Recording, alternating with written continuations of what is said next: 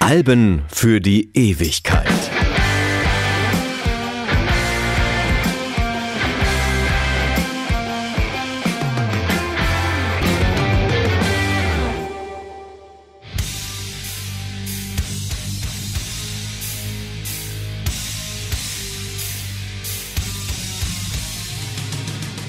Ist ja immer wieder erstaunlich, wie viele persönliche Erinnerungen mit Musik zusammenhängen. Es war August 1991. Ich musste mit zu einer Geburtstagsparty, Zielgruppe Pädagogin. Am selben Tag war das neue Metallica-Album erschienen, zwei Dinge, die nicht so richtig zusammenpassten. Und so wartete ich sehnsüchtig darauf, dass ich nach Hause konnte, um diese schwarze Platte in gebührender Lautstärke willkommen zu heißen. Auf der Party erwähnte ich, dass ich im September in der Dortmunder Westfalenhalle endlich die Band live sehen könnte. Die Blicke, die mich von der versammelten Mannschaft trafen, waren so, als hätte ich gerade ein Verbrechen begangen. Du gehst zu Metallica? Diese Mischung aus Empörung, Mitleid und Verachtung war nicht zu überhören. Traurig, aber wahr.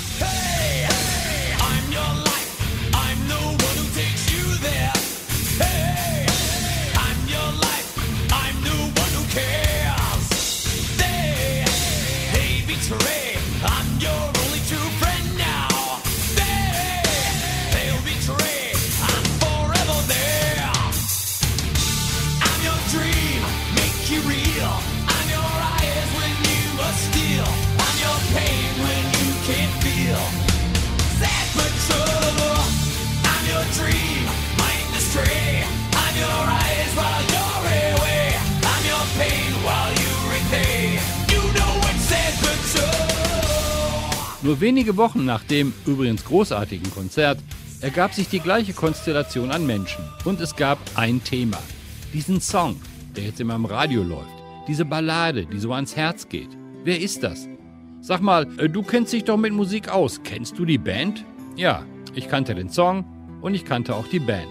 Es war Nothing Else Matters. Über Nacht wurden Erzieherinnen mit Diddelmäusen an den Rucksäcken zu Metallica-Fans. Dieser eine Song veränderte alles.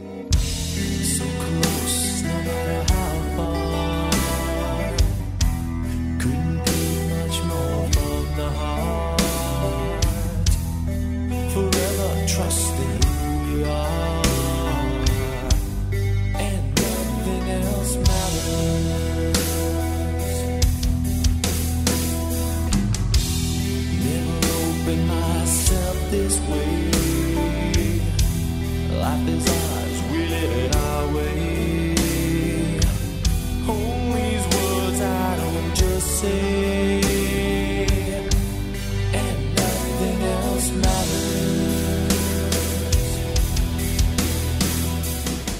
ist es ja überhaupt nicht ungewöhnlich, sondern eigentlich die Regel, dass die härtesten Jungs die ergreifendsten Balladen schreien.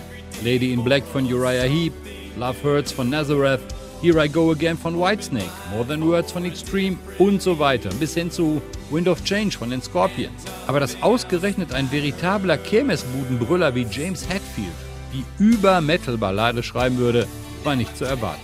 Nothing Else Matters ist sogar die zweite Ballade des Albums nach The Unforgiven. Das von Hetfield geschriebene Lied sollte eigentlich gar nicht veröffentlicht werden, es war ihm zu persönlich. Lars Ulrich hörte den Song zufällig auf einer Demokassette und überredete Hetfield weiter an diesem Song zu arbeiten. Der Produzent Bob Rock schlug den Musikern vor, bei dem Lied mit einem Orchester zusammenzuarbeiten und kontaktierte den Komponisten Michael Kamen, obwohl das Orchester auf dem Album ganz nach hinten gemischt wurde. Das Gitarrensolo wurde ausnahmsweise von Hetfield selber gespielt. Textlich geht es um das Getrenntsein von geliebten Personen, wenn man als Musiker auf Tournee ist. Über Nothing Else Matters, Track 8 auf der CD, könnte man einen eigenen Podcast machen, doch damit würde man die Qualität eines der vielleicht besten, komplettesten und meistverkauften Hardrock-Alben Unrecht tun. Denn schon der Opener Enter Sandman ist einer der besten Rocksongs, die je geschrieben wurden.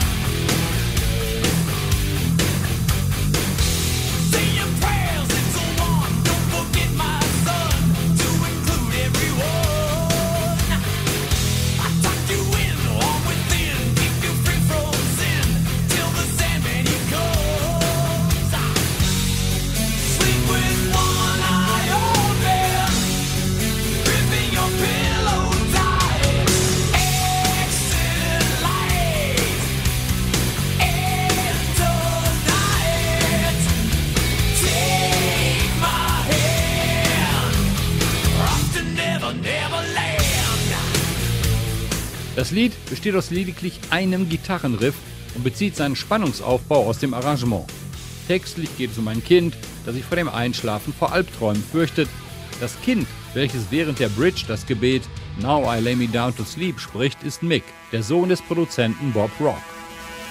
Und damit wären wir beim Thema. Der Produzent. Dem Kanadier Bob Rock, Anfang der 80er Jahre Gitarrist in zwei erfolglosen Bands Payola und Rocket, wird allgemein der größte Teil des Erfolgs des Black Album zugeschrieben. Er hatte kurz zuvor mit The Cult, Aerosmith und Bon Jovi bewiesen, wie man mit guten Bands sehr gute und vor allem Dingen kommerziell erfolgreiche Platten macht. Er schaffte es Metallica, die bei ihren vorigen Alben gerne auch mal auf ihren Trash-Metal-Opern 10 Minuten die Instrumente verprügelten, konventionelle Songstrukturen beizubringen. Zwölf Songs zwischen drei und sechs Minuten. So radiotauglich, dass fünf Songs als Singles herausgebracht werden konnten. Und bei den Aufnahmen, die acht Monate dauerten und über eine Million Dollar kosteten, ließ Bob Rock einzelne Songs auch gerne bis zu 400 Mal spielen.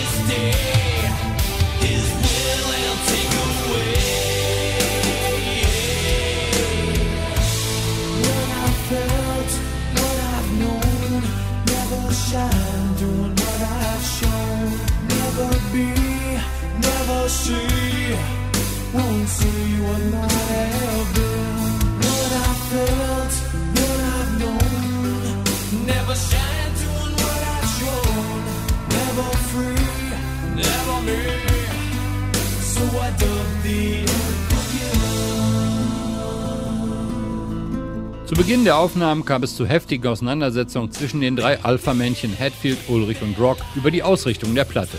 Wie Lars Ulrich sagte, verdammt, wir sind Metallica, niemand fummelt an unseren Songs herum. Bei der Veröffentlichung des Albums ein Jahr später bezeichnete man ihn als das fünfte Bandmitglied. Die Gruppendynamik muss beeindruckend gewesen sein. Ebenso wie das Ergebnis.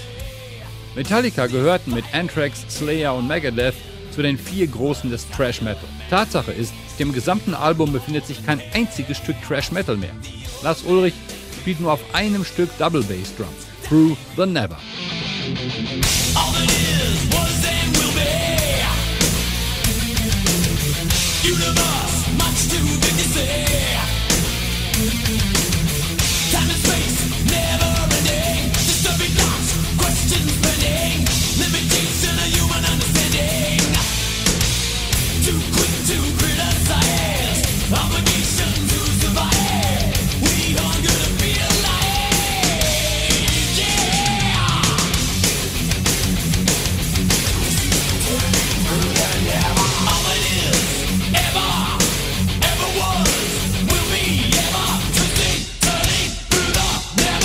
Bob Rock hatte aus der Trash-Metal-Band eine Hardrock-Formation gemacht und die Fans tobten.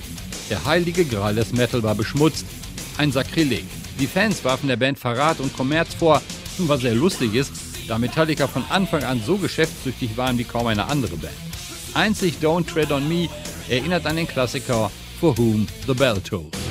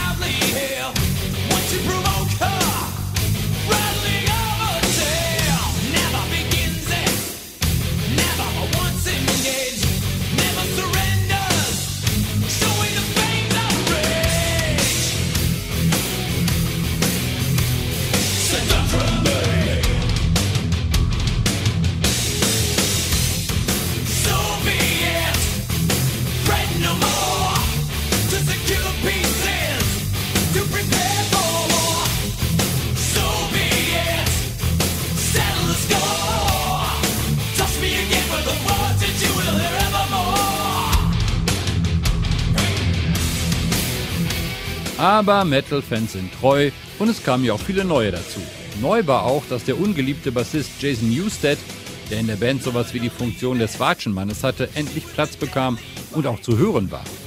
Er wurde nicht wie auf dem Vorgänger And Justice for All in den Hintergrund gemischt, was das Album trotz aller Qualitäten zu klinisch und kalt macht. Die Songs hatten jetzt viel mehr Wärme und Tiefe. Mit My Friend of Misery konnte Newsted sogar einen eigenen Song auf dem Album unterbringen, obwohl man ihm das Bass-Solo wieder rausgeschnitten hat. So weit ging die Liebe dann ja doch nicht.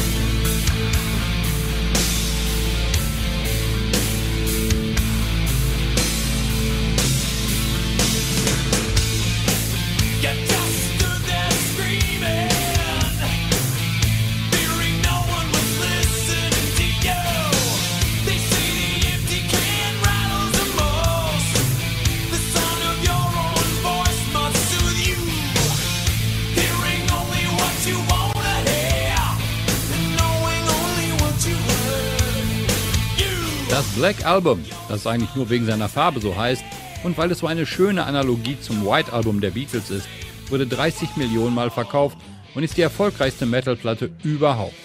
Wenn man nur eine Hardrock-Platte haben muss, dann diese. Sie deckt alles ab. Drama, Herzschmerz, Wut, Tempo und Spielfreude. Und tolle Songs. 30 Jahre später ist mal wieder ein Remix erschienen, braucht man aber nicht. Die Songs klangen von Anfang an perfekt. Ich habe mir die Platte jetzt nach einer längeren Pause mal wieder aufgelegt. Sie ist völlig zeitlos und erinnert mich an den Tag vor 30 Jahren, an dem ich mich fühlte wie jemand, der Pfandflaschen aus Mülltonnen sammelt.